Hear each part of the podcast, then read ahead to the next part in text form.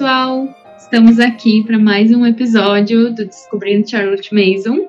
No nosso último episódio, nós falamos que iríamos falar só da prática, então, das lições bíblicas.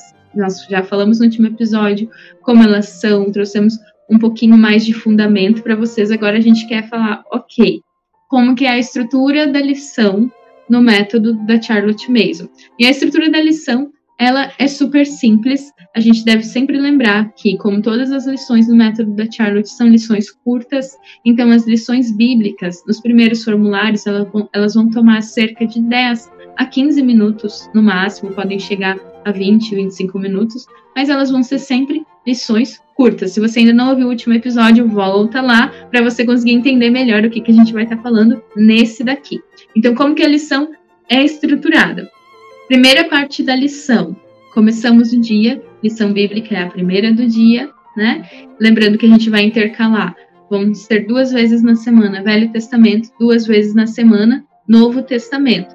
Então, aqui em casa, no nosso currículo, eu intercalo. Um dia Novo Testamento, um dia Velho, um dia Novo, um dia Velho. Num quinto dia, eu inseri o catecismo. Não deu tempo de eu falar no último episódio, mas a gente faz um catecismo no, no, no quinto dia, no começo da lição é como a gente faz aqui em casa, não necessariamente como a Charlotte sugeria, né? No, na sugestão da Charlotte, nós falamos no último episódio.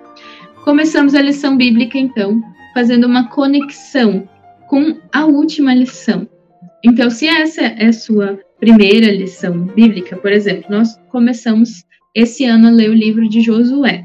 Na nossa primeira lição bíblica, que foi na, na, algumas semanas atrás, que nós voltamos às aulas, qual foi a nossa conexão? Nós já tínhamos lido Êxodo no outro ano.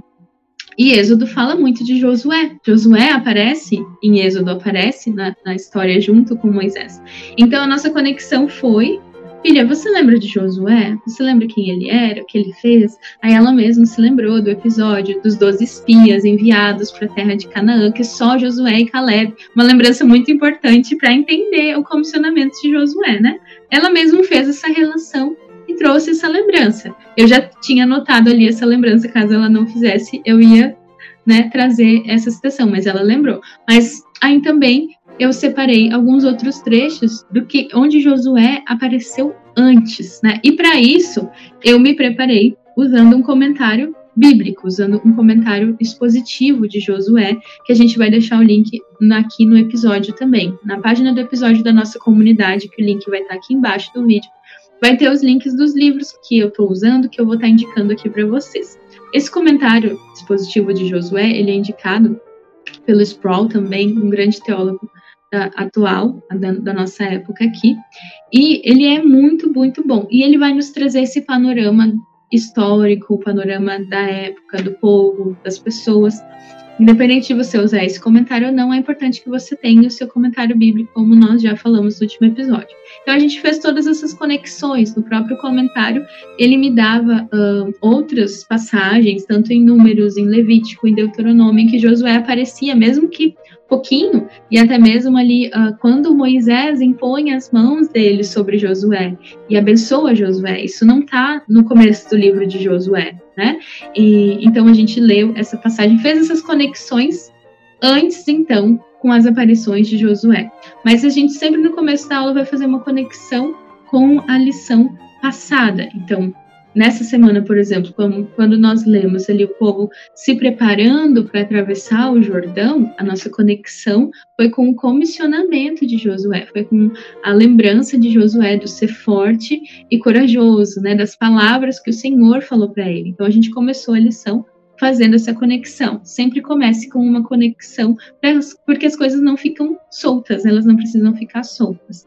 Então, né, Mari, depois da conexão, a gente vai para uma introdução, quando for necessária essa introdução, né, Mari? O que, que, seria essa introdução? Então, como a Janice falou, essa introdução, quando necessária, às vezes nós podemos uh, mostrar algo no mapa ou dar uma contextualização cultural, explicar às vezes, né, por que, que o rei Davi tem 30 esposas, concubinas, às vezes costumes da época e, e explicações que a gente talvez uh, vê que ajude, ou um nome difícil, um nome difícil de pronunciar, ou colocar, às vezes eu faço no, no, na lozinha, eu coloco alguns nomes de lugares ou pessoas difíceis de pronunciar para a criança poder ter aquilo à mão na hora da narração né? E, e, esse, como a Janice falou no início, uma coisa, a lição é curta e esse episódio também vai ser curto. então, que a gente está falando de conexão e essa introdução é coisa de assim minutos, é alguns minutos. Uh, no caso, um ponto importante, se a gente está começando um novo livro da Bíblia, é legal dar um panorama, uma visão geral, relacionar com o que, que foi feito antes, né? Agora, se essa é a primeira primeira lição da criança que está começando ali na primeira primeira uhum. série, E se você está começando com Gênesis, que é a recomendação que a Charlotte né, faz no, no, currículo dela, pergunta o que, que, que, a criança conhece sobre a criação de Deus. É uma, é uma, é boa forma de conectar ela com essa, com, com, essa primeira lição, né? Mas aqui a gente só quer dar uma ideia de como que é uma lição na prática. Então, essa introdução, a gente vai discernir ali, no teu tempo de se preparar para as lições, eu, eu faço isso uma vez por semana, me toma mais ou menos uma hora para preparar a lição para a semana inteira, porque eu já fiz meu, todo o meu planejamento. Então ali eu vou olhar, ah, ok, essa semana a gente vai falar de alguns assuntos que vai ser legal ter um mapa em mão enquanto eu estou apresentando a lição, ou uh, eu vou ter que dar uma contextualização cultural e, e, mostrar uma imagem de repente que ajude a criança, mas a gente não precisa dar muita coisa para ela, porque ela tem uma imaginação. Então a gente tem que estar tá fornecendo ideias para essa imaginação. Então, uma vez que a gente fez essa, essa, essa breve conexão uh, e, e, a introdução da lição, a gente lê o texto bíblico, né? Que é o que a criança está ali esperando. Exatamente. E o texto bíblico é direto da Bíblia, né? E a gente não precisa uh, ler todo o texto bíblico de uma vez. Você não precisa, preciso ler todo o capítulo 1, preciso ler o capítulo 1 e 2 e 3 hoje. Não. Uma ideia legal de você usar um comentário, ter um comentário para você de base, assim como a Charlotte usava o comentário do Peterson Smith, é que ela quebrava a lição conforme o comentário bíblico. Eu fiz isso aqui em casa também. Então eu quebrei a leitura bíblica conforme o comentário. Por quê? Quando eu tô me preparando para a semana, igual a Mari falou, eu também me preparo. A gente prepara o ano, o trimestre, e toda semana a gente dá aquela revisada, ver até onde a gente foi, o que, que tem essa semana para a gente par, porque não tem como você planejar todos os dias do ano em uma sentada só. Tem, tem que dar espaço para o Espírito Santo trabalhar. Exatamente. Então, eu, eu, o que eu separo, o que eu separei para preparar nossa lição bíblica. Ok, o comentário vai ler o primeiro capítulo do comentário, ele vai falar lá, Josué 1, do 1 ao 4, do 1 ao 16. Então, a gente vai ler essa porção só, esses versículos. E aí a leitura, se a sua criança ainda não tem esse hábito da lição bíblica, lê um versículo, peça para ela narrar, ou leiam dois versículos, peça para ela narrar. Você não precisa ler tudo corrido também. Então, são porções pequenas para que você tenha a oportunidade de dialogar com a criança, de conversar, de permitir que o Espírito Santo faça essa impressão no coração dela. Você não precisa ter pressa na lição bíblica. Geralmente a gente vai ficar o ano inteiro lendo o mesmo livro, né? Uhum. Salvo algumas exceções. Se você escutou o último episódio, você percebeu isso. Então, ó, no primeiro ano nós lemos Gênesis, ano passado nós lemos Êxodo, agora nós estamos iniciando Josué.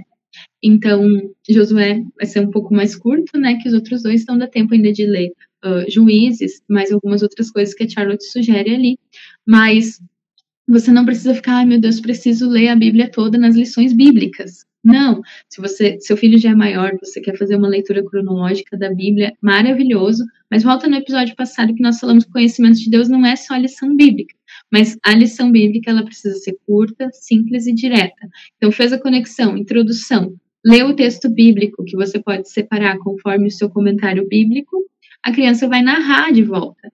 E essa narração, ela pode ser de duas formas. A Charlotte aconselhava muito que ela fosse feita mais próxima das palavras da Bíblia. Então, por isso é importante você ler uma sentença curta, para que a criança consiga usar né, a, as palavras da Bíblia. Então, ah, mamãe, aqui o Senhor falou: buscai em primeiro, buscai em primeiro lugar o reino dos céus e todas as demais coisas vos serão acrescentadas. Ela está narrando nas palavras da Bíblia. Não é igual a recitação, é diferente uhum. da recitação, porque ali ela vai esquecer uma palavra ou outra, mas ela tentar narrar o mais próximo, que ela lembrar das palavras. Mas ela também pode narrar com as palavras dela, mas é um exercício bom uh, de se fazer com a criança que ela narre nas próprias palavras da Bíblia. Isso. Eu Esse é uma... Não, só para só comentar que é, o, a, única, única, a única lição que a Charlotte faz essa recomendação de encorajar a criança a, a, a, na sua narração usar palavras da Bíblia é na lição bíblica, né? É, por, por, exatamente por isso, né? Para a gente já ter é, essa impressão feita na memória dela e no coração dela das palavras, né, que foram inspiradas por Deus, né? Uhum. Então essa é, como a gente falou, não é para ela repetir não é para ser uma, uma, uma, lição de papagaio, que ela vai repetir o que, que foi lido, mas que ela busque usar certos termos, certas conjugações verbais. Sim.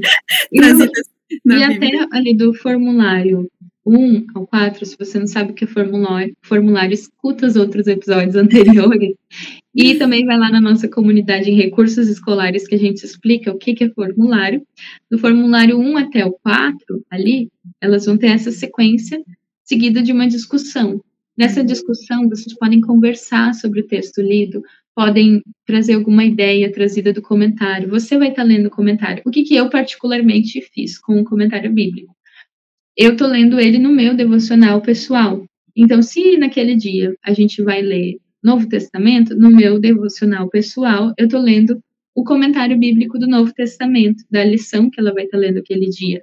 Às vezes eu tô um pouquinho mais para frente, mas eu dou uma relida nele. E também tô lendo o comentário de Josué, e tô lendo o trecho bíblico inserindo no meu devocional pessoal ali, um pedaço do meu devocional pessoal, porque aí me ajuda a estar com a mente fresca para aquela lição bíblica do dia. Então, como meu devocional ele é antes da lição bíblica, vai ser antes, eu já estou com aquilo vivo. E aí, algum trecho do, do comentário bíblico pode ser lido para a criança, mas só depois que ela já narrou a leitura bíblica.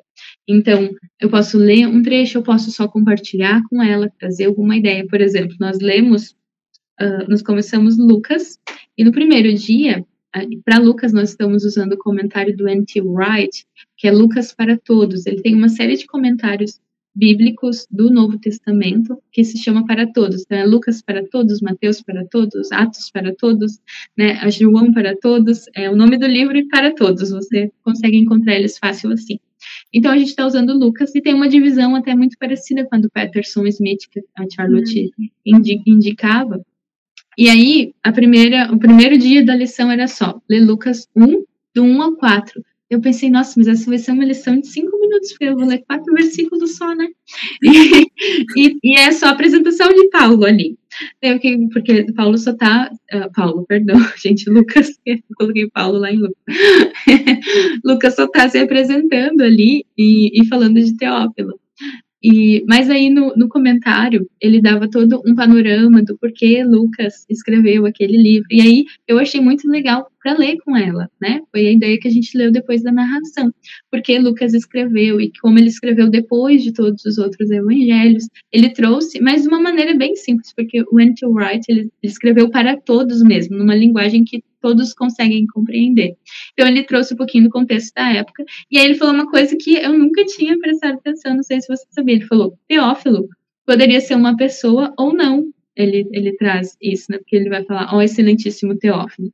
Eu sempre pensava, e já tinha ouvido falar que era uma pessoa, né, um representante, alguém, ele fala que poderia ser ou não, não tem um documento histórico que mostre quem foi Teófilo, mas que Teófilo significa aquele que ama a Deus, o amante de Deus. Então, Lucas estava escrevendo o livro para os amantes de Deus, ó Teófilo. E aí, toda vez que a gente lê agora Lucas, a gente senta e fala, vamos ler Lucas Teófila. a gente começou a se chamar de Teófilas, porque somos amantes de Deus. E, e foi uma lição que acabou tomando ali seus 15 minutos inteiros, porque nós, nós lemos e comentamos um pouco do comentário e, e essa questão então, foi uma ideia viva que tomou conta da gente. É, isso que a Janice falou é uma coisa legal, porque por mais que a gente planeje, por mais que a gente coloque ali, hoje eu vou ler capítulo tal, versículos tal, a gente precisa ter um plano, mas a gente nunca sabe o, o, o trabalho que o Espírito Santo vai fazer no coração de cada um, né? No, no episódio anterior eu compartilhei algo que aconteceu na lição daquele dia, que, né, eu já tenho um filho que está com 11 anos e meio, ele já tem um entendimento e aí ele fez uma pergunta muito interessante, e por causa dos, do, né, dos, dos, do, do, adultério que Davi cometeu, que levou para uma discussão interessante, né? Então, a, nós precisamos estar preparados a lidar com essas perguntas, né? Eu confesso que eu não me sinto preparada capacitada para lidar com alguns temas bíblicos que eu ainda tenho dificuldade como adulta, mas o meu trabalho como educadora, como guia, né, como a Schalt fala, educador, guia, filósofo e amigo do meu estudante, né, do meu filho, eu preciso, a minha responsabilidade é me preparar e lidar com isso. E a Schalt fala no, no, no quinto livro que ela escreveu, que é formação do caráter, ou vai ser traduzido com alguma coisa assim, ela, ela fala do, da história de um poeta alemão, o, o Goethe, acho que é assim que se pronuncia o nome dele, o Goethe, né? E, enfim, ela conta um pouco da vida dele, porque ela está fazendo uma. Ela está mostrando o caráter de, de, de, enfim, de algumas pessoas, né? Ela está fazendo um estudo do caráter, é isso que eu estava tentando lembrar a palavra. E, e, ele começou a ter perguntas, ele tinha o tutor dele. O que, que o tutor fez? Ele deu um, um, um bom comentário bíblico para ajudar ele a lidar com essas questões, né? Que é normal, as crianças vão ter, nós vamos ter. Então é importante que nós estejamos preparados através de um bom comentário. Lembrando aqui que a nossa irmã Charlotte Mason era anglicana, mas eu uso os comentários da, que ela recomenda, né, do pastor anglicano, porque eu acho que eles têm riqueza ali. Eu uso o comentário da Bíblia Católica, eu uso, eu uso uma Bíblia Católica no meu homeschool, mas eu não descarto as grandes ideias de outras pessoas que não são católicas. Então, eu acredito que a gente precisa trazer para a nossa casa aquilo que a gente vai ajudar a nossa família, o nosso estudante a crescer no, no, entendimento bíblico, que vai ajudar eles a crescer no entendimento e no conhecimento de Deus, e, né, e no relacionamento deles. A Janice falou no episódio passado, né, que a gente não vai usar a Bíblia para moralizar. Deus não vai ser aquele que pune quando a gente faz algo errado. Até vou compartilhar algo. Eu, eu escuto um podcast de, de um padre americano que é a Bíblia em um ano. Ele ele começou no passado um projeto que ele lia trechos da Bíblia, né? Tem um programa de leitura e ele fazia um comentário e acabou virando o meu comentário bíblico porque eu tava, eu vou ouvindo podcast, vou fazendo as coisas. Uh, na verdade, eu ouço na primeira, quando eu acordo, é, o meu devocional, eu ouço, eu fico ali no meu momento de reflexão. Mas eu tenho aprendido tanta coisa e, e, a, e isso eu comecei a, a, compartilhar certas coisas que eu ia ouvindo, às vezes eu anotava e, e recentemente, num episódio, ele falou né, a nossa visão de Deus, o que, que a gente vê Deus, quando, por exemplo, quando o, o pai da criança, né, sai, vai trabalhar, digamos assim, né, a criança está ansiosa para aquele pai chegar, ou ela, quando a mãe fala, ah, espera o teu pai chegar, o que que gera na criança? Uma ansiedade, um medo, porque ela fez algo errado e quando o pai chegar vai ter bronca? Ou quando a mãe fala, espera o teu pai chegar em casa, a criança está cheia de alegria, de felicidade para estar tá logo com o pai para brincar. E eu falei, nossa, gente, olha qual a, a impressão que os nossos filhos têm do nosso pai, né? E eu comecei a pensar nisso. Graças a Deus, os meus filhos sempre perguntam: papai já chegou? Quando é que o papai chega em casa? Eles estão sempre o papai chegar em casa de uma forma positiva, né? Então eu saí meio da tangente aqui, mas é, é a lição a gente às vezes vai ler um trechinho curto, quatro, cinco versículos, parece que não é suficiente, mas olha como rende aqueles quatro versículos, rendem, rendem muito, né? Então não precisa deixar espaço para que o Espírito Santo faça essa impressão no coração da criança. E você vai ver que momentos maravilhosos você vai começar a ter com seu filho. Tem, tem muitos momentos das nossas lições bíblicas que terminam com oração, com choro, com arrependimento, porque o Espírito Santo, a palavra é viva e eficaz. E nós estamos lendo a palavra de Deus com os nossos filhos no começo das lições. Geralmente as lições são de manhã, então no começo do nosso dia. E o Senhor vai falando ao coração deles, vai trazendo à memória várias coisas, vai trazendo impressões. E é lindo, é lindo ver o Senhor agir. Eu já compartilhei alguns episódios, algumas experiências aqui. Mas tem algumas coisas, né, Mari, que tem nos uhum. formulários mais avançados. Então, formulário 5 em diante, que seria uma comparação, às vezes uma comparação, por exemplo, entre os, os quatro evangelhos, né? ser comparado os, os textos, o que está sendo colocado ali, como cada um deles descreveu aquela cena da mesma forma. Também um poema a ser lido, a Charlotte ela tinha um livro de poemas escrito, né, que as, as, as crianças na cidade liam, que era, a tradução seria o Salvador do Mundo, né, Mari? Isso.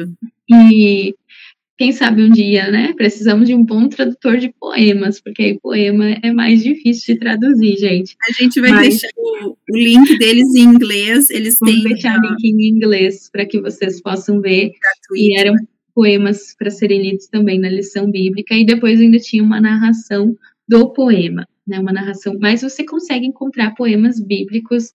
A nossa querida Felina tem uma boa seleção, ela tem poemas bíblicos, né, poemas uhum. cristãos. Uhum. Ela falou que ia nos passar o link, a gente vai deixar o link aqui na comunidade disponível para vocês também, desses poemas em português, poemas bíblicos, poemas sobre a Bíblia, se o seu filho já está nessa idade de inserir.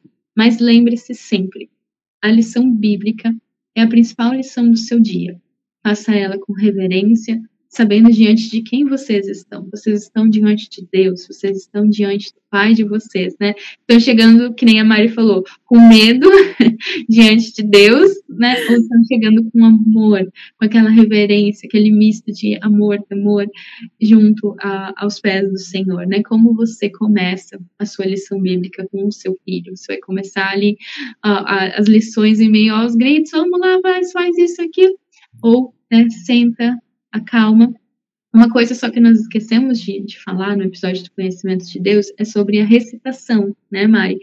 Uma das coisas que a Charlotte indica, a recitação, além dos poemas, é a recitação bíblica. Só uhum. para a gente não pular esse assunto aqui, Isso. a recitação bíblica ela pode caminhar junto com o, os textos que estão sendo lidos. Então, por exemplo, agora nesse, nesse termo nós estamos recitando Lucas 2 e Josué 1. Então, ela vai sendo lida aos poucos. Você já tem o seu livro Educação no Lar. A Charlotte ela vai falar, sugere como que seja feita essa recitação. Então, ela vai falar ali um, para que você leia né, lição após lição de recitação do currículo. Você leia um trecho, outro trecho para criança, e só depois que e deixe que ela leia, e só depois que você perceber que ela esteja pronta, depois de várias lições de recitação, ela então começa a recitar. Ela então começa a fazer lição de recitação. Então, é basicamente aquela leitura sempre, né? Lição após lição de recitação, você vai estar tá lendo aquela passagem, trecho após trecho, para que a criança vá memorizando. Nas lições de recitação, você também pode usar a caixa de memorização. Eu uso aqui em casa, então, para a gente frisar bem, decorar bem aquele trecho, a caixa de memorização bíblica. A gente tem na nossa comunidade um, um, link explicando como que é a caixa de memorização bíblica, mostrando onde você baixa, onde você imprime, ainda com sugestões, se você quiser memorizar o Salmo 23. Tem uma postagem no nosso Instagram sobre isso. Não vou passar muito tempo, mas a gente vai deixar o link aqui embaixo do episódio também para você acessar. É, só para finalizar assim a questão da recitação, é, nós temos material em inglês gratuito do site da, do podcast americano The Left Education, que ali ela mostra, ela até mostra assim, sugere quais trechos recitar de qual livro bíblico que está sendo lido. Eu vou deixar também, podemos deixar o link aqui, porque é, é um material, apesar de estar em inglês, joga lá no Google Tradutor, mas dá para ter uma ideia do que, que a Charlotte propõe, né?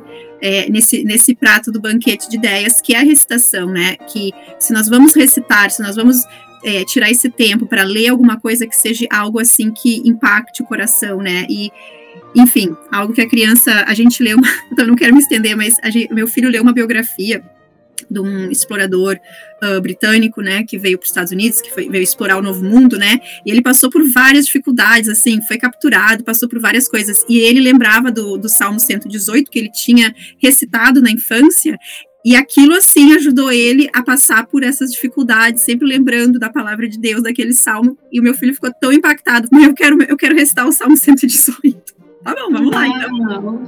Né, então, o poder da ideia, a gente não sabe como que vai atingir, como que vai tomar a criança, né? Mas poder tá sempre tendo essa intencionalidade de, de, de ter presente no currículo, né? E, e na, na atmosfera do lar. Então é isso, pessoal. Ficamos por aqui e nos vemos no nosso próximo episódio, onde a gente então vai começar a nossa primeira matéria sobre o conhecimento do homem. Qual será, né, Mari? No próximo episódio vocês vão descobrir. Tchau, tchau, até a próxima.